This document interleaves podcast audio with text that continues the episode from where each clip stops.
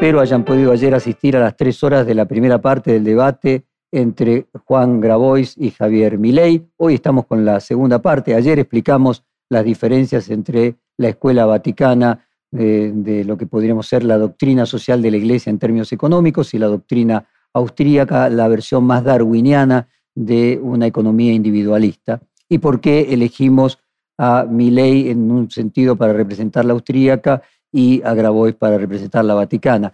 Déjenme hoy como introducción a esta segunda parte de las últimas casi seis horas de grabación que integra este documental, hacer un breve repaso de quiénes son en el fondo nuestros dos eh, debatidores. Javier Milei nació en 1970, justo en el pico de la década que marcó la polarización eh, lo que hoy llamamos grieta en la Argentina.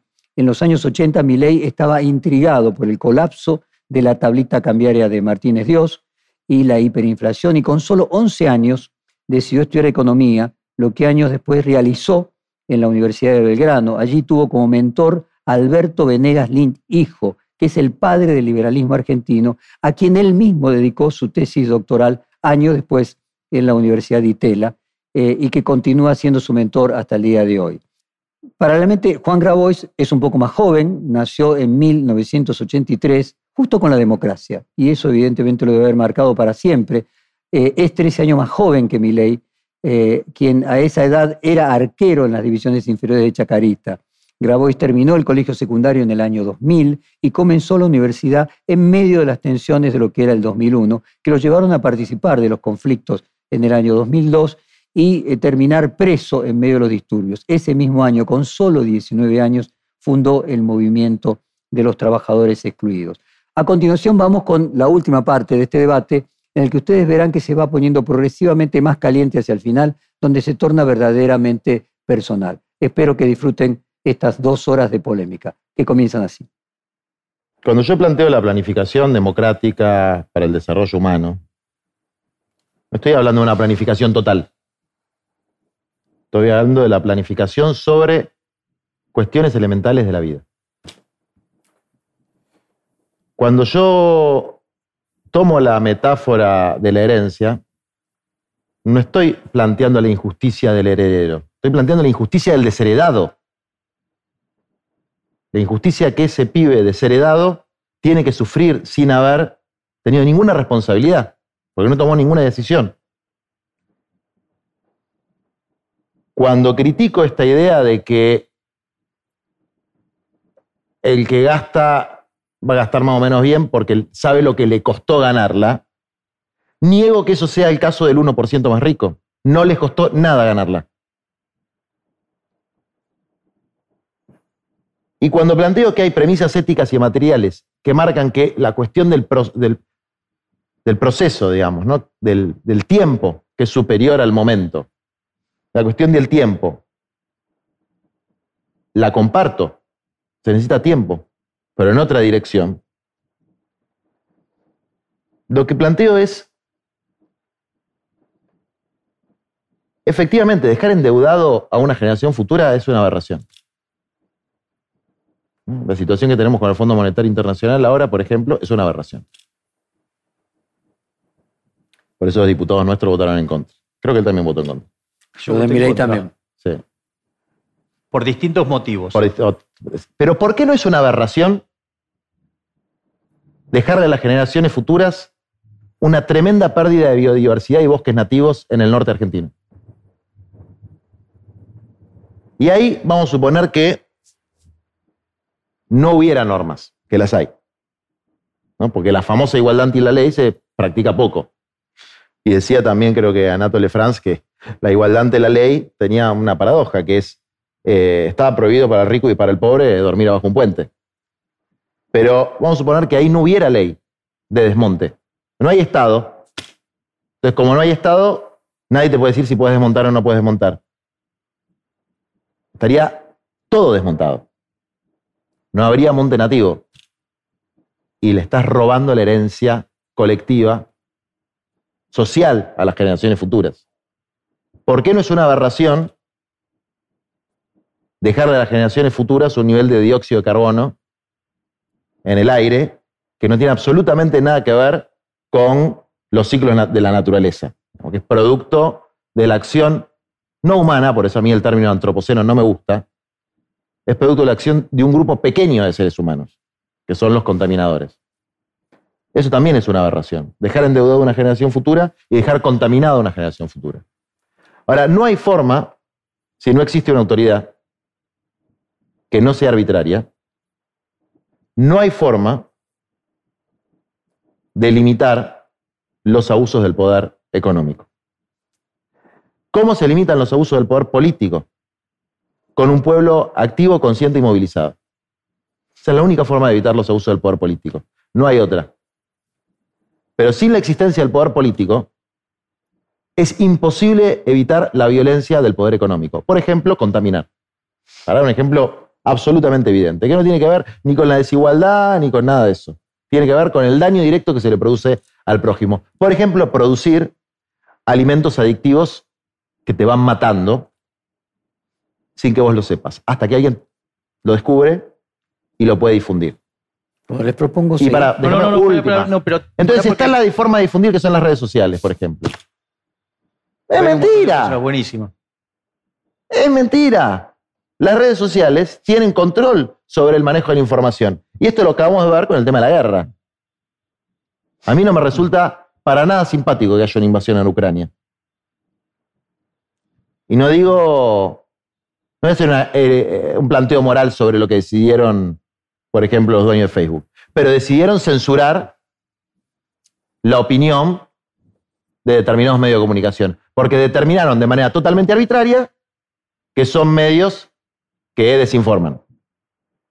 ¿Por qué lo determinaron? Por una definición geopolítica.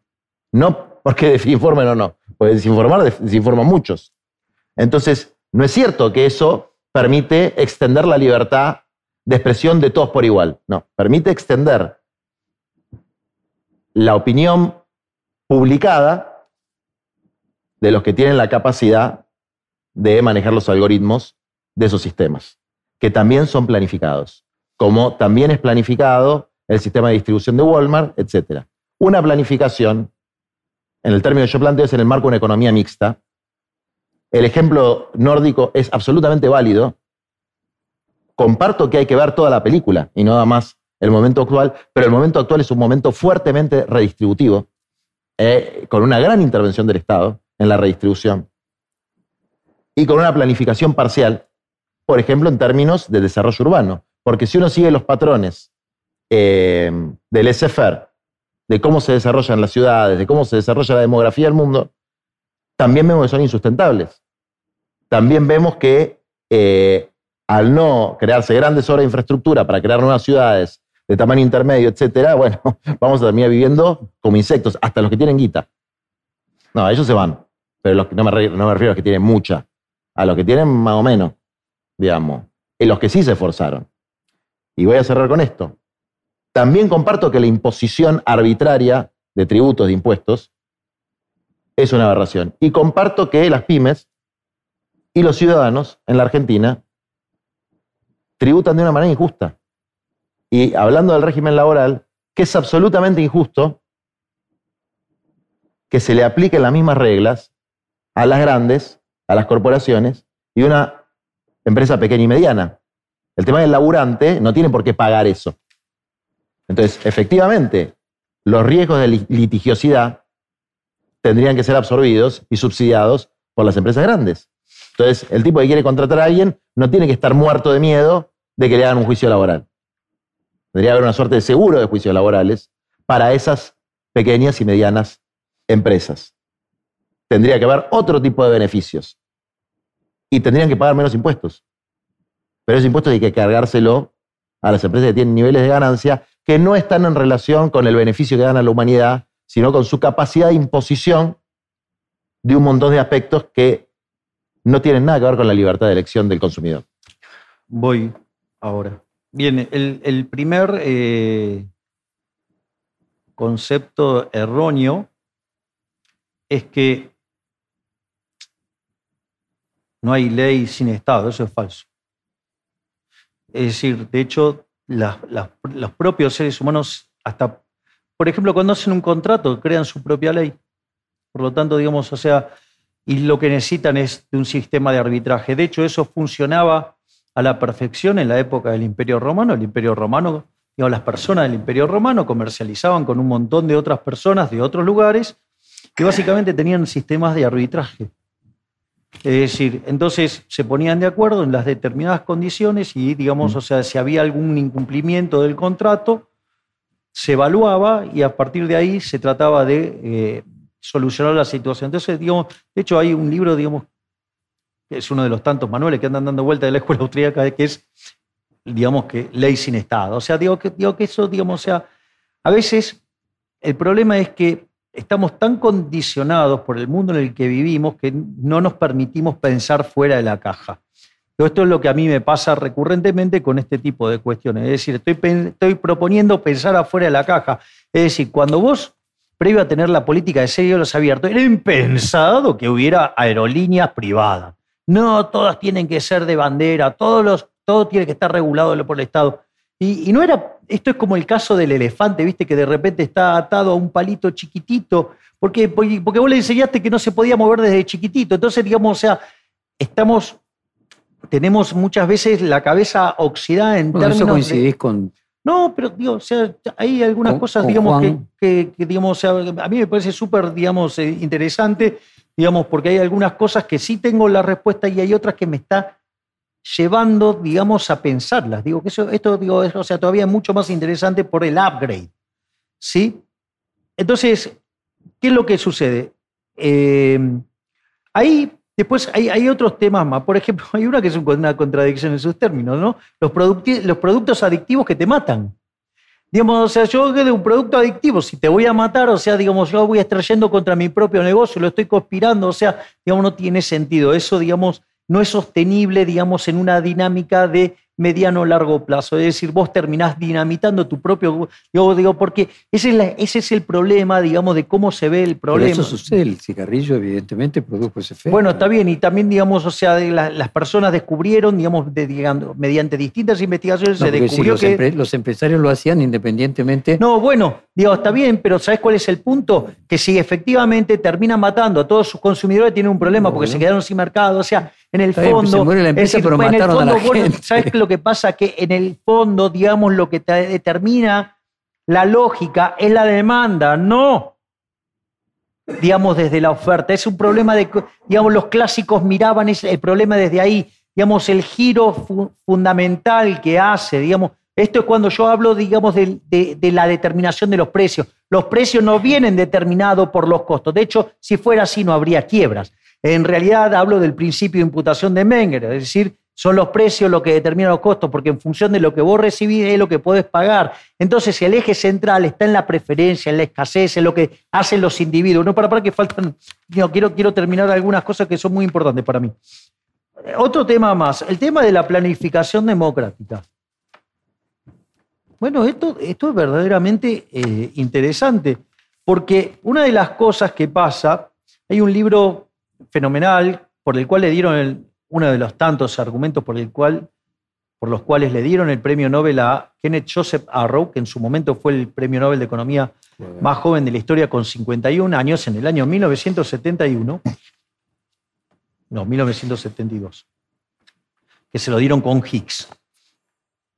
Eh, escribió un libro en el año 52 que se llama Elección Social y Valores Individuales. Y una de las cosas que demostró que aun cuando todos los individuos fueran racionales y bajo la condición de que no hay dictadura, el sistema democrático no conlleva a un resultado óptimo socialmente. Puede, puede dar, pero puede dar que no. Es decir, con lo cual, la de vuelta, la planificación democrática, la planificación no ha funcionado y digamos, o sea, tengamos en cuenta que hay, Pero finalmente es éticamente más aceptable. a ver, vamos por esto. Lo que digo es, ojo, digamos, con, con, la pontificación que hacemos de lo que puede dar el sistema, porque es muy probable que el sistema no pueda dar esa respuesta.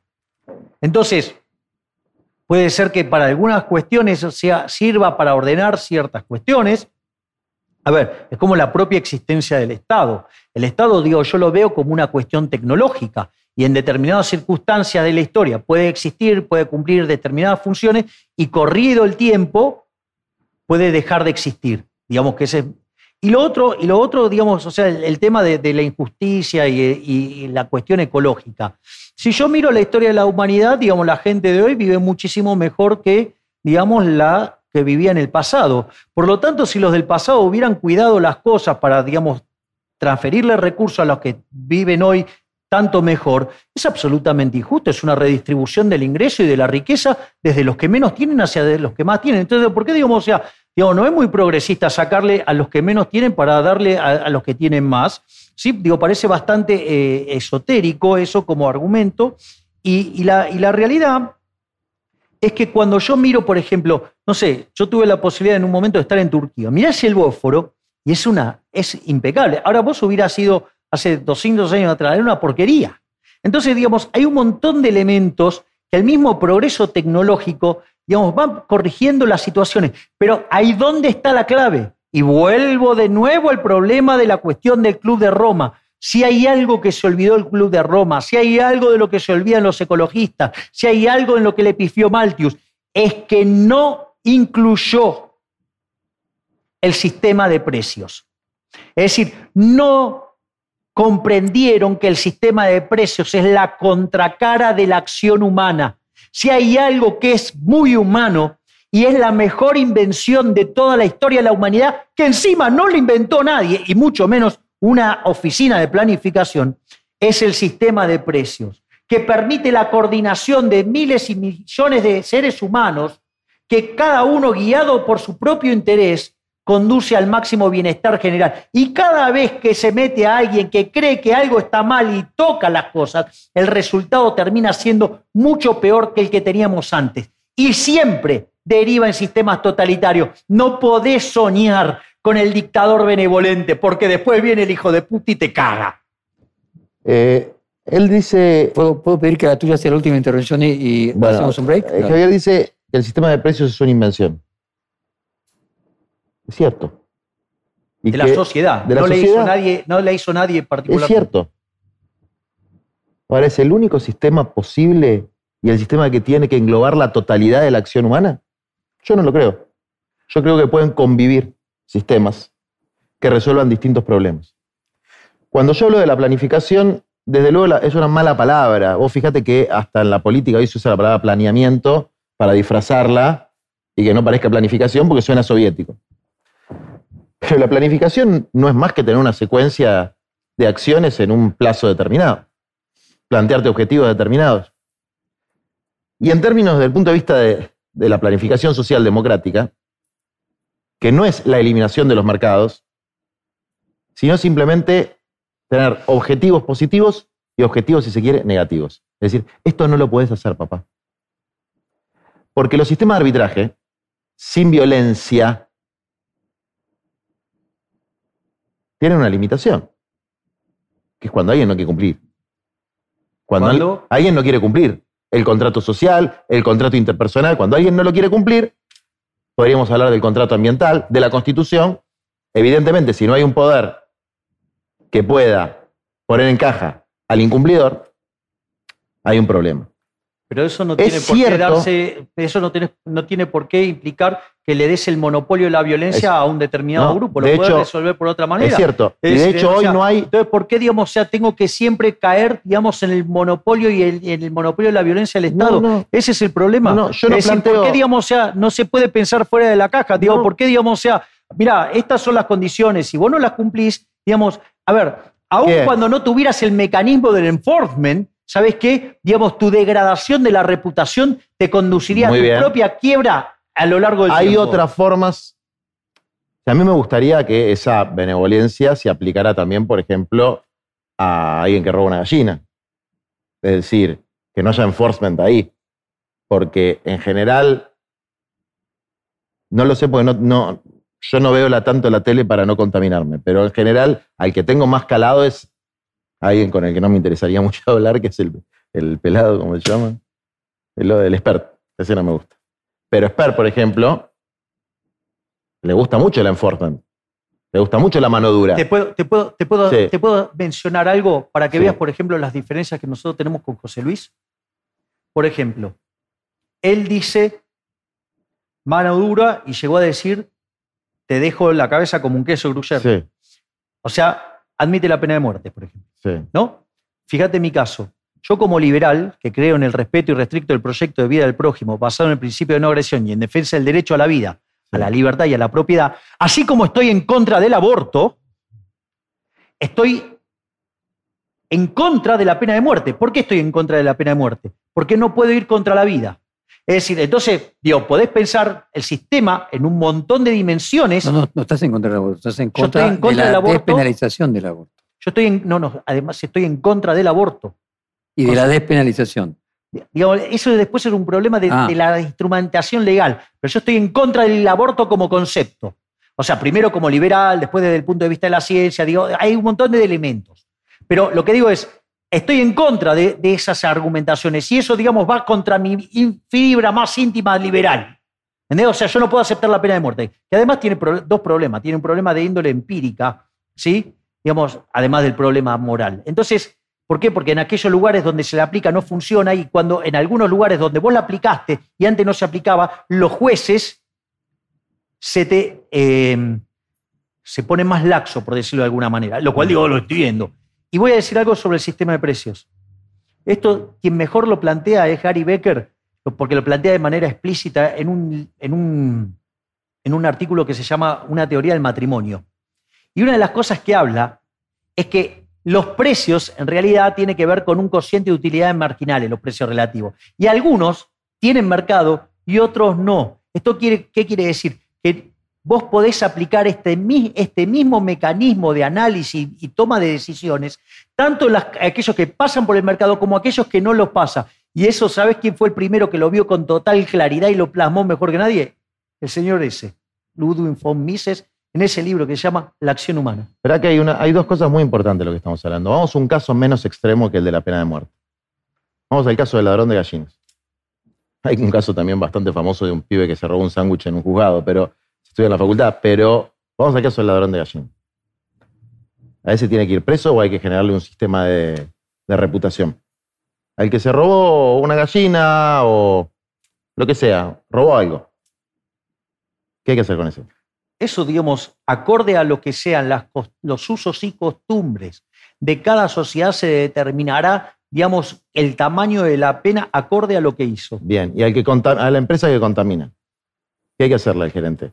El problema es que si existe una empresa que contamina, es porque no están bien asignados los derechos de propiedad. Cuando vos mirás justamente los problemas de externalidades, por eso traje, si Bien, yo el digo lo tema mismo de que vos. Ronald Coase, ¿sabés qué dije?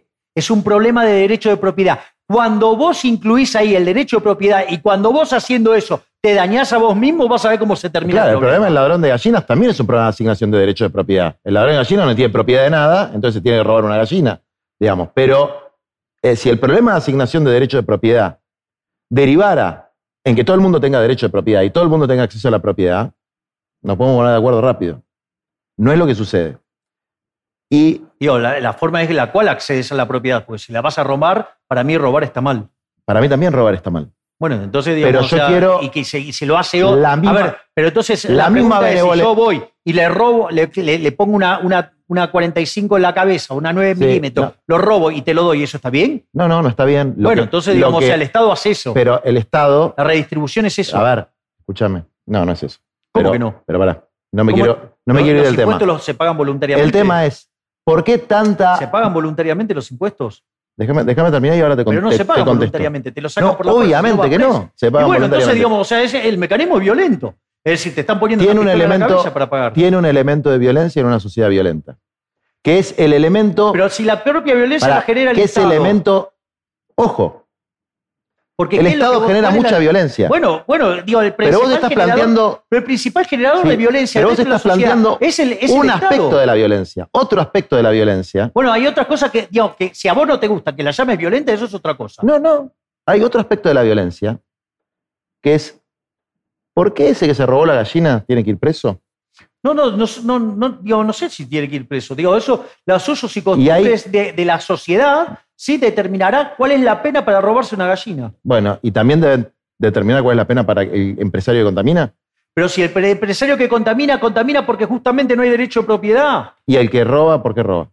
Porque es malo. No sé por qué roba. O sea, digo, robar está mal. O sea, y eso, digamos. ¿Contaminar o sea, estaba bien? No, no, digamos. Las dos cosas están mal. No, no, Pero en un caso vos querés poner una pena y en el otro no. No, no, no. Lo que digo es que la contaminación se resuelve asignando derecho de propiedad.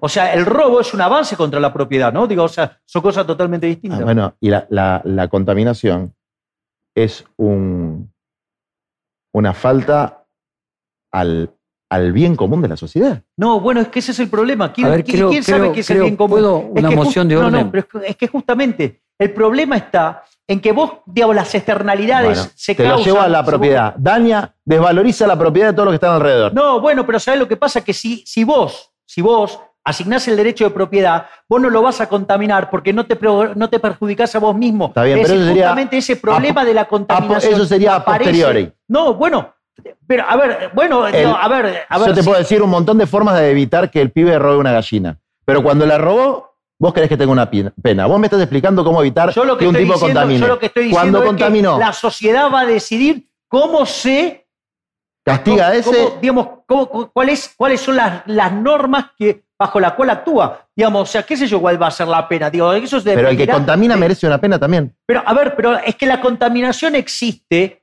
porque no está asignado el derecho de propiedad. Y, eso, el robo de o sea, gallinas, ¿por qué existe?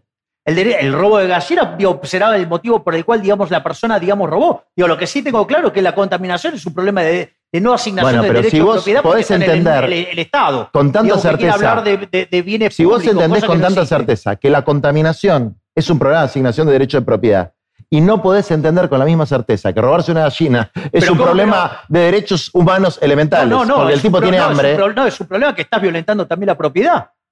¿Cómo que no? Alguien es el dueño y, y- y se lo robó. Bueno, eso para bueno, mí digo, la es- sociedad de, ese- de- de- eso para mí es el problema del dogmatismo, que llegás a un absurdo tal no es de- un absurdo. para mí, desde mi punto de vista. O sea, es de que el ladrón de gallinas es malo y el que contamina es un pobre tipo víctima no. de la mala asignación de los derechos de nadie- propiedad. No, nadie, no, nadie dijo que es una, nadie dijo que es una víctima. Lo que digo es que ocurre porque no están bien asignados y bien definidos los derechos de propiedad. Eh, me- Y por otro lado, una persona que roba está mal.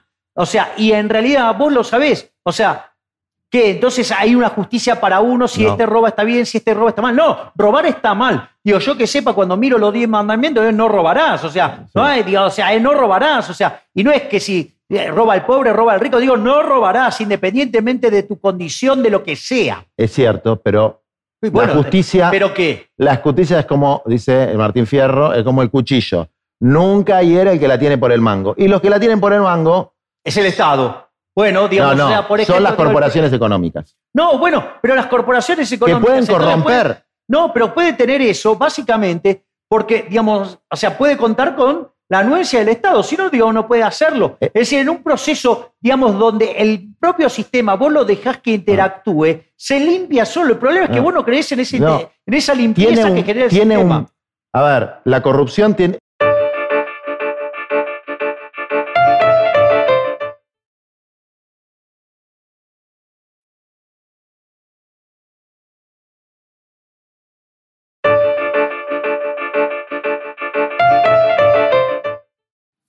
bien y se define la propiedad, nadie se va a dañar a sí mismo. pero se va a apropiar del río. ¿Se puede- ¿Cuál es el problema? o sea, vos Javier, que digo que es que querés no, una no, sociedad para- pública, Me parece o sea, interesante, pero dice que uno puede tener propiedad sobre un río. Y a mí me, me parece una idea ni innovadora. Estoy dispuesto a discutirla. ¿Por qué? Porque estoy de acuerdo con que lo que hay no funciona. Entonces, evidentemente el riachuelo no lo, no lo, no lo descontaminó ni Menem con María Julia, ni que si el Cristina. riachuelo ni fuera de Néstor. Techín estaría limpio. ¿Qué? No Que si tengas el- duda. Que si el riachuelo fuera de Techín y, estaría y limpio. su negocio dependiera de eso, va a estar cristalino. Y capaz que tiene razón. O capaz que no. Pero estoy dispuesto a discutirlo. Lo que no puedo aceptar es como dogma de fe que eh, el sistema de precios va a resolver los problemas de la Que- humanidad. Quiero por lo menos hacer una pregunta. Dale. Y se la quiero hacer a Javier. Javier, no es un dogma de fe. El problema es que, digamos, o sea, pero Javier, vos eh, yo, no crees yo en eso. tiendo a creer que o sea, si digamos, el, o sea, el está riachuelo fuera de Techín y eh, que estuviera limpio coincidiera con los intereses de Techín porque tendría un beneficio teniéndolo limpio. Podría sacarle un Si, beneficio. si pudiera sacar, si pudiera porque podría ser también que pudiera sacarle más beneficio si fuera dueño de toda la ribera contaminando. Pero sí Pero pudiera, para, para, pero déjame, hacer la, pero déjame hacer la pregunta. Coincido que si los intereses están alineados en una organización racional, como por ejemplo una pega empresa, racional Porque no, quiero decir que hay componentes irracionales que es a donde te quiero llevar. O sea, puede haber alguien que sea dueño de un campo y quiera dañarse a sí mismo y no le importe nada, lo que Bueno, quiera producir o sea, para un daño, claro, o un- sea, hay bueno, pero, pero, bueno, pero, no pero le hace daño a los demás. Entonces, para, ya quiero hacer mi pregunta. Entonces, la persona, porque sea dueño, no le da autoridad de su, déjame terminar la pregunta, de poder destruir algo en su propia eh, perjuicio, pero que perjudica también a los demás. Yo quiero preguntarte, ¿vos te vacunaste? A ver, Para, sí, para, no, estoy haciendo- ¿te vacunaste? sí. ¿Te vacunaste? ¿Te parece que aquellos que no se vacunan están en su derecho? Digamos, de hecho, yo defiendo, digamos, que cada uno es una elección renta-riesgo. Y si la persona en su renta riesgo afecta a terceros, pues Bueno, contagia a otras bueno, personas, es que ahí- ¿te ahí- parece que, habría que que, ahí está- obligarlo no, a vacunarse? no. Pero es que ahí está el punto. A ver. El punto es, mira, esto hay un libro que es maravilloso y ese todavía es todavía más chiquitito que el de Debre, que se llama La teoría del caos, que es de Robert Murphy y explica cómo funciona la, la sociedad anarcocapitalista. Y funciona con un sistema de seguros. Es decir, cuando vos salís con tu auto también podés matar a alguien. Pero, digamos, como, ¿qué haces? Para, digamos, no tener un despiole, ¿qué haces? Vas con un seguro, porque justamente... Ahora, la pregunta es, ¿nosotros el seguro lo pagamos? Sí, y lo pagamos por la fuerza. ¿Sabes qué? Nosotros cuando pagamos nuestros impuestos, que se pagan por la fuerza, estamos pagando que el sistema de salud. Es decir, y no solo que pagamos el sistema de salud público, sino que además, como no nos gusta el sistema de salud público, además tenemos prepaga, con lo cual pagamos el sistema privado. Y además, cuando vienen los despioles, como el, Estado nos afanó, nos robaron los políticos que ejercen el Estado, encima después tocan el sistema privado, con lo cual me hicieron pagarlo tres veces. Es decir, con lo cual si alguien no quisiera, yo tendría todo su derecho, porque en el fondo, digamos, él pagó tres veces el seguro. Así que, digamos, o sea, que en ese punto es, ¿cómo- de vuelta, ¿cómo se asigna? Digo, se, se resuelve. Se resuelve con los derechos de propiedad y se resuelve con el sistema de seguro. Por otra parte, si yo, digamos, quiero hacer algo que me dañe, es un problema mío. Si yo me quiero pegar un tiro, es un problema mío. No, mientras no molestes a nadie más. Bueno, Ahora, eh, si vos ah. quemás tu campo y producís un efecto de contaminación, aunque Bien, sea tuyo, bueno, pero no ¿sabes cuál, podés. el, pero ¿sabes cuál es el problema? Cuando vos haces ese argumento, que estás dejando el sistema de precios fijo, cuando vos generes algún tipo de, de contaminación, ¿sí? Digamos, a- hay alguien, ¿sí? Digo, eso va a empezar a generar arbitrajes. Es decir, cuando vos generás contaminación, ¿cuál es el problema? Ahí que vos, no sé, vas a ver algo y te, y te mata. Entonces, ¿vos qué vas a hacer? Y vas a, eh, digo, eso lo que va a hacer es modificar el sistema de precios y eso va a modificar tus acciones. Es decir, Vos te matás con el campo, vos te matás con él. Entonces no vas a pagar ningún costo con el problema, no lo vas a resolver con el sistema de precios porque no va a tener... ¿Puedo Bueno, decir pero algo? ¿sabes lo que ¿Puedo- pasa? puedo decir algo en Cuando- defensa de mi ley? No, pero cuando empiece a tocar sobre la propiedad de otro, ¿sabes lo que va a hacer? Se va a defender, se va a cuidar, sí, y cuando, digamos, el, el- el problema escale, ¿sabes lo que va a pasar? Se va a modificar el, el- el vector de precio relativo y la gente va a empezar a tomar medidas distintas. Es decir, eso es la parte que, digamos, o sea, atrás del sistema de precios están las personas tomando decisiones. El sistema de precios lo que refleja son las necesidades más urgentes de las personas. Es decir, digamos, o sea, la, la O gente sea, le da valor a las lo, cosas re- por- todo lo resuelve el sistema de precios. el sistema de precios es un mecanismo Y- y, ordenador. en el matrimonio fenomenal. vos estabas planteando el bueno, tema del matrimonio. justamente la- lo, lo maravilloso del artículo de Gary Becker. Bueno, Gary Becker, uno de los motivos por los cuales le dieron el, el Nobel de Economía es por la cantidad de campos que él desarrolló. Es decir, Pero vayamos a aquello que no tiene mercado y tiene precio.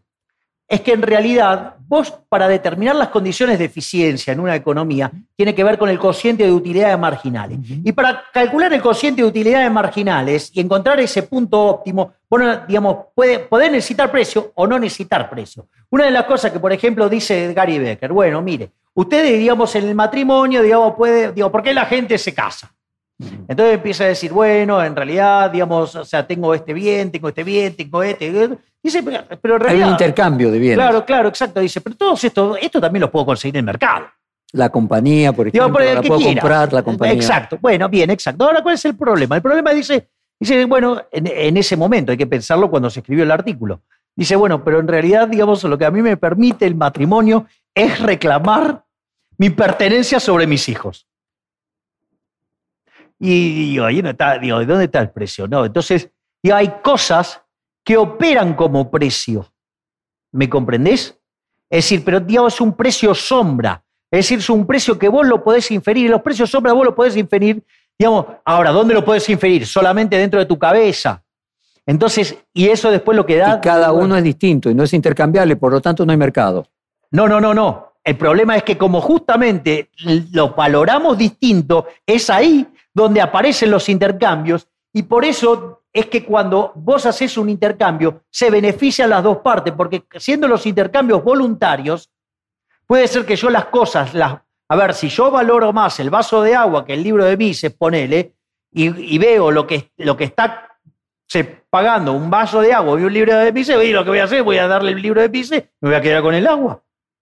¿Me entendés? Y del otro lado, digamos, o sea, justamente quiere lo, contrario. Por eso, digamos, o sea, justamente en esa diferencia es que se dan los intercambios y cuando los intercambios son libres, porque son voluntarios, entonces el resultado es, se benefician las dos partes. Aún, aún, y esto es más interesante, esto le va a gustar a Juan, vos podrías equivocarte.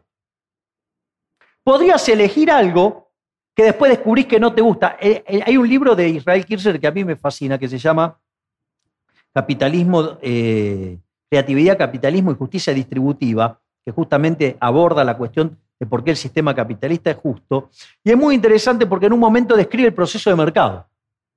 Y el proceso de mercado no es que, o sea, como vos lo ves en, cuando estudias economía en la facultad, que parece que digo, tenés una línea que es la demanda, una línea que es la oferta, y es un puntito que se clavó ahí y aparece misteriosamente ahí. No, es un proceso de interacción. O sea, vos entonces dice, bueno, van los tipos con pescado al mercado. Y un día, digamos, llevaron más que lo que la gente quiere. Entonces el precio cae, digamos, otro día corrigen y el precio sube. Y es un proceso de tanteo y en algún momento, ¿qué pasa? Y lo encuentra. Encuentra el equilibrio. Una de las cosas que dice, que también es muy maravillosa, dice, ojo que ese equilibrio es dinámico. Ese equilibrio va, va cambiando, porque quizá mañana, digo, imagínate si tienen que depender de mí que soy alérgico. Digo, ¿cuánto se hace el precio? Cero, no puedo comer, si no me mata. Entonces, ¿qué es lo que pasa? Y no me pueden obligar, porque si me obligan, ¿qué pasa? Mandan a la quiebra a su empresa. Entonces, digamos, deberían dedicarse a otra cosa porque si no, no funciona. Entonces, ¿qué es lo que pasa? Ese equilibrio tampoco es una cosa dada, es algo que va mutando justamente una, el, capítulo donde habla eh, Mises de la economía de giro uniforme dice, mire, esto es un ejercicio para pensar, pero la vida real no existe. Bueno, la vida real. Hay muchas cosas de las que conversamos que en la vida real creo yo que funcionan de una manera que no se puede reducir, reducir un sistema de precios, digamos. El tema de la propiedad también tiene otra arista que es, y el robo y el impuesto y todo esto que estamos hablando. ¿Cuándo prescribe el crimen que tiñe una propiedad de ilegítima? ¿Cuándo prescribe?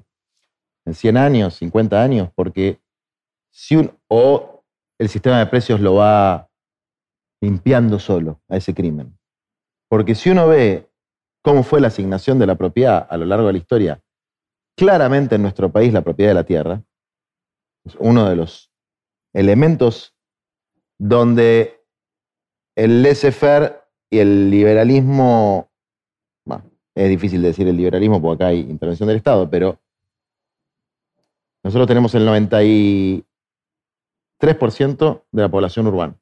El paso del tiempo legitima. Eso no cabe el paso del tiempo legitima. Eso no cabe duda. Entonces, ¿Cuánto tiempo tiene que pasar para que quede legitimado el crimen del de el ladrón y los herederos del ladrón? O sea, el modelo de prescripción de la justicia, vos que sos abogado, evidentemente... Dura un tiempo. No es justo, es sí. utilitario, porque si no estaríamos reclamando todo el tiempo por cosas del pasado. Exactamente. Entonces, el ladrón de hoy puede ser el empresario del mañana. Uh -huh. Eso opera a nivel de los ricos. No se aplica la misma ley a los pobres. El ladrón de hoy va a ser siempre el ladrón de hoy. Entonces ahí hay una injusticia que tiene que ver con cómo la ley no es la misma para unos y para otros, cuando hay niveles de desigualdad tan, tan grandes. Eh, yo creo que lo, hay que pensar afuera de la caja también. Cuando el, Javier plantea el monopolio de la fuerza y plantea el sistema de arbitraje, por ahí es una forma de desmonopolizar la fuerza. En última instancia, violencia hay en la sociedad.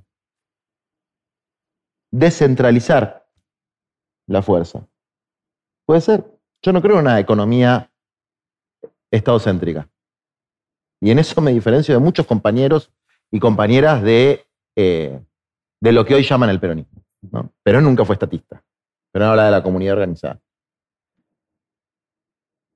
Pero yo creo que un actor fundamental, aparte del sector privado tradicional, es otro sector que es privado, pero que tiene otro incentivo que de la maximización de la ganancia para funcionar. Tiene otra motivación que la maximización de la ganancia, que es lo que nosotros llamamos el sector popular o social de la economía, el sector organizado de la economía, eh, popular, digamos, que puede resolver muchos de los problemas de ineficiencia e ineficacia del Estado. Y yo creo que los puede mejor, resolver mejor que las empresas que tienen aspiración de ganancia. En un montón de aspectos. En vivienda, en generación de puestos de trabajo, en salud, en educación. Porque yo no estoy de acuerdo con privatizar las escuelas o los hospitales. No estoy de acuerdo que el problema de la prepaga que sale cara y hay que pagarla sea el Estado. Creo que son los monopolios de las farmacéuticas que te venden un medicamento 800 millones de veces más de su costo, o que en Estados Unidos han hecho una masacre con los opiáceos, asesinando gente a mansalva con un producto que saben que es imposible para el ser humano controlar voluntariamente y con su libertad una vez que lo empiezas a eh, consumir. Pero el problema, o, es una mezcla de las dos cosas, no es ni totalmente una cosa ni totalmente otra cosa. Pero que hay que pensar afuera de la caja no me cabe la menor duda, porque no estamos resolviendo los problemas.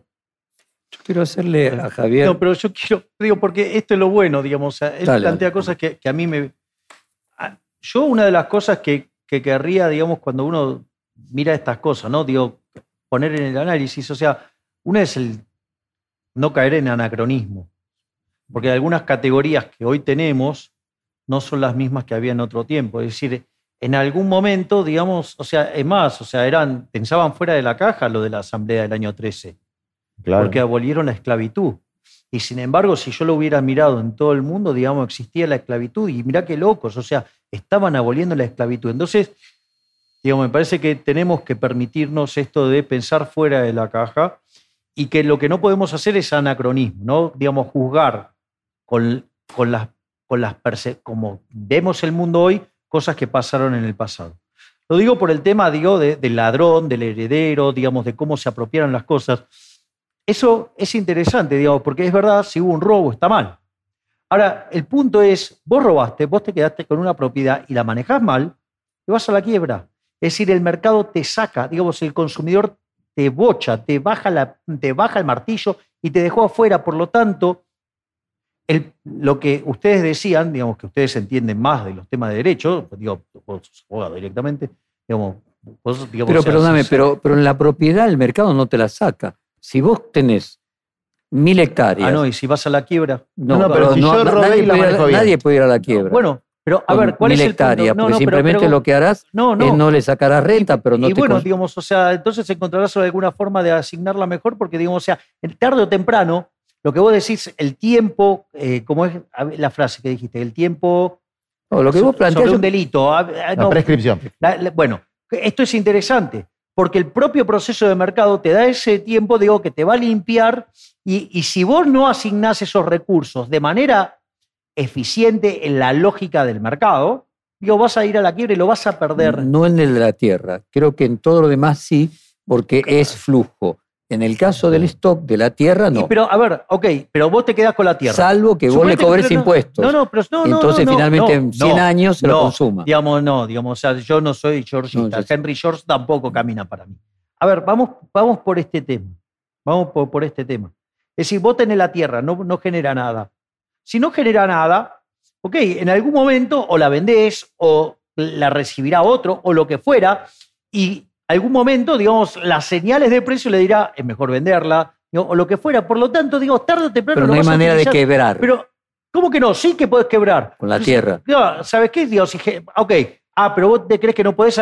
Si vos tenés que tener la tierra y no haces nada, digo, en el peor del mundo, ok, quedarás en cero. ¿Y para qué querés algo que está en cero? Te tenés que cuidar, digamos, lo tenés que proteger y todo eso, digo, tenés un montón de problemas. Por lo tanto, digamos, o sea, justamente, o sea, es un perdedero de plata, así que en, el fondo, digo, te va a resultar mejor negocio dárselo a otro y que otro, digamos, o sea, lo haga, lo haga producir, con lo cual, digamos, lo que yo noto, lo que yo noto es que no hay, digamos, la corriente articulación entre las acciones de los seres humanos y el sistema de precios y cómo eso se retroalimenta. Entonces, digo, la, discusión está ahí, digamos, o sea, yo propongo, digo, que discutamos, digamos, mayormente cómo funciona el ah. sistema de precios, ah. porque en realidad estamos condenando algo que, digamos, o sea, siempre Le estamos, lo estamos haciendo, lo estamos dejando rengo, o, digamos, o le estamos metiendo el Estado en el medio. Mira, ¿sabes cuál es? Mira, mira, yo te digo, esta es mi diferencia con los liberales clásicos. Los liberales clásicos te dicen que hay fallos de mercado y esos fallos de mercado ameritan, digamos, que intervenga el Estado y lo corrija. En mi visión, en realidad, los fallos de mercado no existen. O sea, cuando vos crees que hay un fallo de mercado, pueden pasar dos cosas. Una es que esté el Estado en el medio jodiendo. Que vos fíjate, digamos, cada, digamos, uno de los argumentos que vos vas tomando, Juan, yo lo que hago es mostrarte, digamos, hasta vos mismo te das cuenta que está metido el Estado en el medio y está generando un montón de despiones. Y la otra es, si aún así hay algo que te parece que es un fallo de mercado y no está el Estado, lo que yo propongo es que lo vuelvan a estudiar porque seguramente el análisis está mal. Porque en el fondo, digamos, el mercado, el mercado, digamos, o sea, es un proceso de cooperación social donde se hacen intercambios voluntarios, sí, y donde se intercambian derechos de propiedad. Y eso es después lo que genera el sistema de precios. Entonces, digo, ese precio se convierte en una señal hay, gente que va a decir, uy, mira qué interesante producir esto y ser vendedor. Hay otro que va a decir, ah, me interesaría comprar esto. Entonces se coordinan. Y en esa coordinación, si no coinciden oferta y demanda, habrá un ajuste en el precio. O sea, es un mecanismo de transmisión de información, coordinación y ajuste. Es una maravilla. El único problema es cuando se mete el Estado en el medio. Hay otro problema, que es, bueno, el planteo anarcocapitalista tiene una parte linda, que es la parte anárquica, digamos. Es la parte que me gusta. Es decir, una asociación libre de productores, ¿no? Es una maravilla como modelo social y sin monopolio de la fuerza. Porque es libre. El problema es cuando deja de ser libre. ¿Y cuándo deja de ser libre? Cuando hay alguien que tiene la posibilidad de imponerte bajo una fachada de libertad, bajo una fachada de libertad, una situación opresiva. Hacerte trabajar 14 horas por día. O sea, te eh, pusieron la pistola en la cabeza obligándote a trabajar. No, porque hay otras formas de, hay otra forma de coerción que no son la pistola en la cabeza. Y eso, eh, digamos, el consentimiento no solamente se rompe frente a una situación de vida o muerte. Hay muchas cosas que llevan al ser humano a hacer cosas contra su libre voluntad. ¿Y entonces por qué las hace? Entonces, digamos, o sea, ¿por qué va a ir en contra de sus, de sus propias preferencias? O sea, ¿quién soy yo para determinar que no es lo suficientemente capaz para saber qué es lo que quiere? que no es un problema de capacidad. Si vos tenés que elegir entre no comer y ser explotado durante 18 horas, o 14 horas, o 10 horas, yo elegiría ser explotado. Pero esa no es mi voluntad.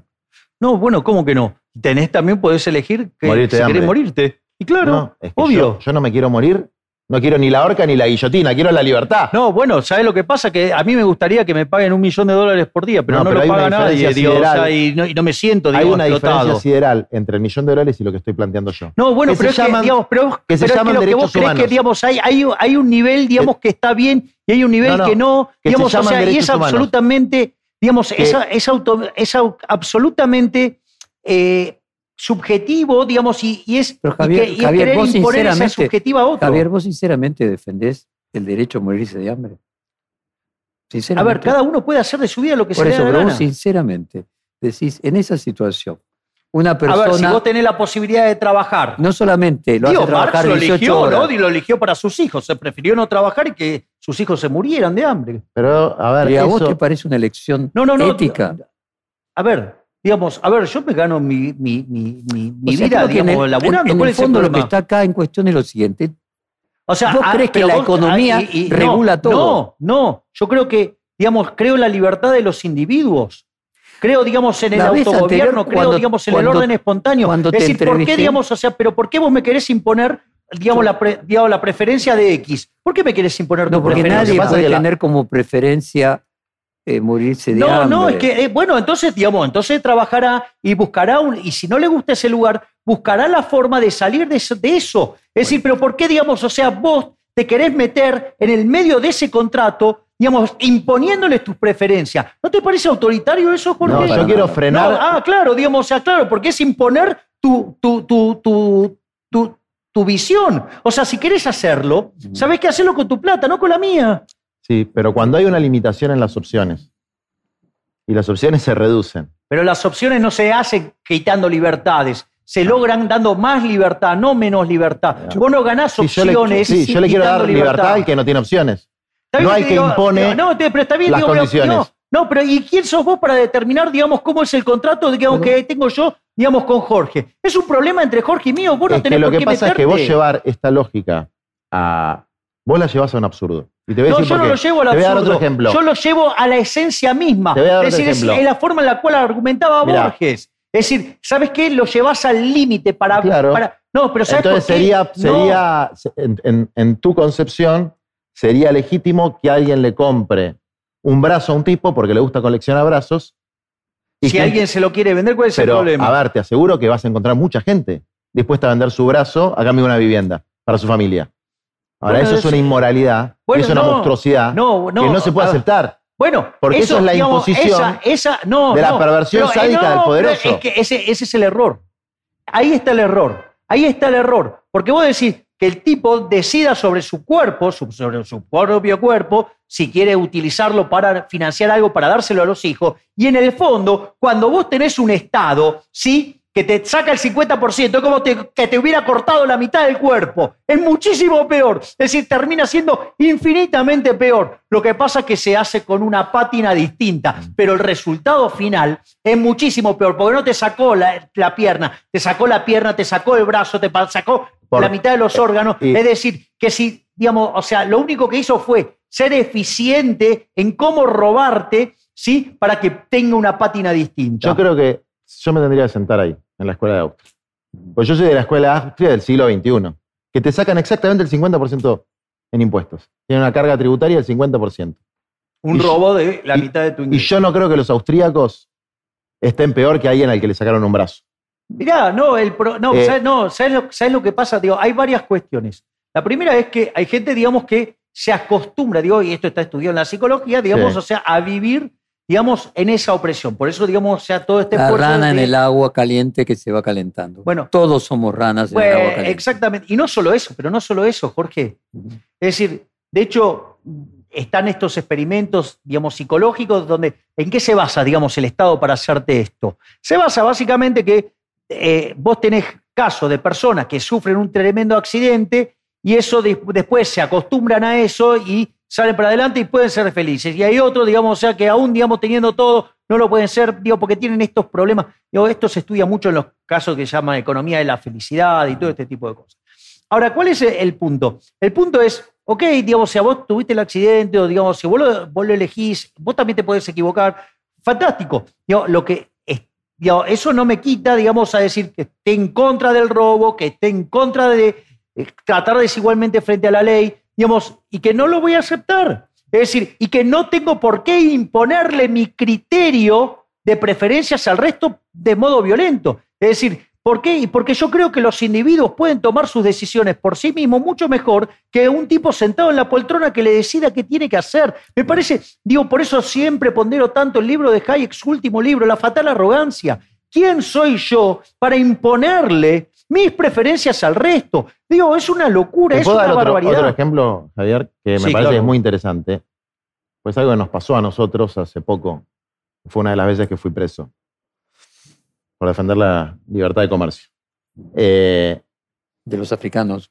no, en este caso fue de una, de una mujer migrante, una hermana latinoamericana, Beatriz, que murió. Señora vendía medias. Ni robaba gallinas, ni contaminaba. Vendía medias. En once. Y había unos señores que eran los comerciantes de once. Estaban tremendamente indignados porque la señora vendía medias y además ejercía su libertad de no pagar impuestos y no pagaba impuestos. Era un anarcocapitalista. Era un anarcocapitalista total.